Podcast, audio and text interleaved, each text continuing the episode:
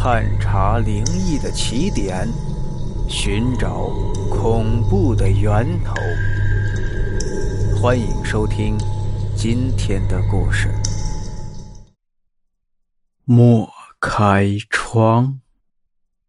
好不容易熬到了周六，一大清早的，暮云就收拾好自己简单的行李，准备搬家。暮云是一个刚毕业的大学生。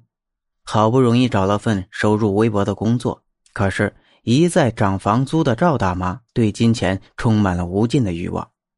自己口袋的人民币已经是入不敷出了，再这样下去，自己微薄的工资恐怕都会一分不剩的成为赵大妈的养老金了。住了大半年，离开的时候还是有点依依不舍的。不过没办法，现在自己就是风雨中的浮萍。飘到哪里，哪里就是家。收拾好了这一切，刚走到门口，迎面遇上了自己的同学小宁。哟，老兄，你这乔迁之喜也不喊我一声，我帮你搬家呀。暮云看了小宁一眼，勉强的笑了笑：“哼，谢谢啊，你可真是好人。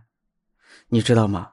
此时我已经是感动的热泪盈眶了。”我真想由衷的跟你说一声，死一边去！还有，哎呦，你这身上湿漉漉的，你是不是洗澡忘了脱衣服？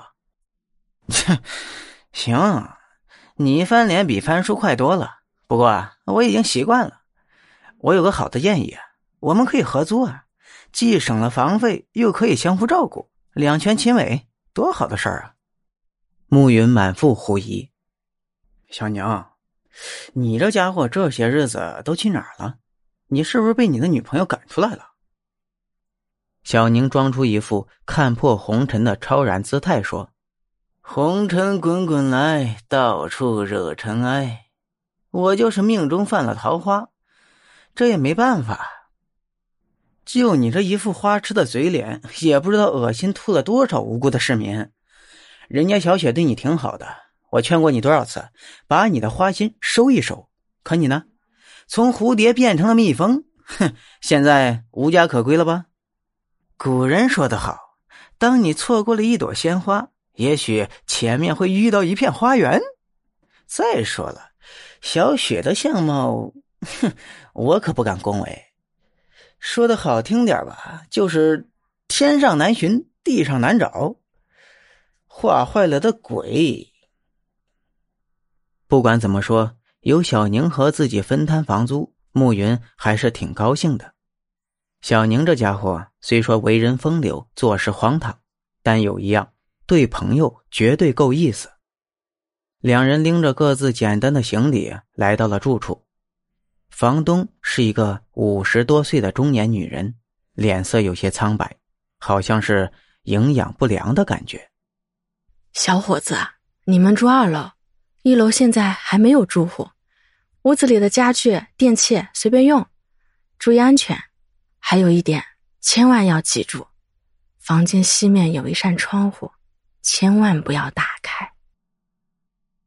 原本平静的面孔，当提到房间西面的窗户时，中年女人不觉的露出一丝惊恐的神情。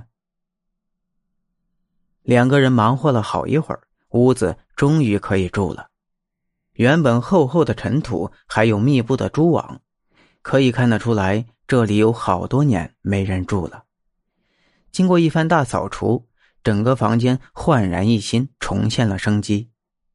这里的位置还是挺不错的，不远处几座小山上都是郁郁葱葱的树木，屋子里的家具还是可以用的。暮云擦了擦玻璃上的灰尘。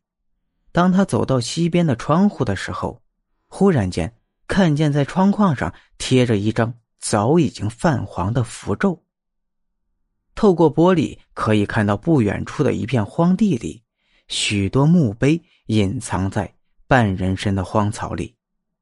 一阵风吹过，时隐时现，显得有些阴森。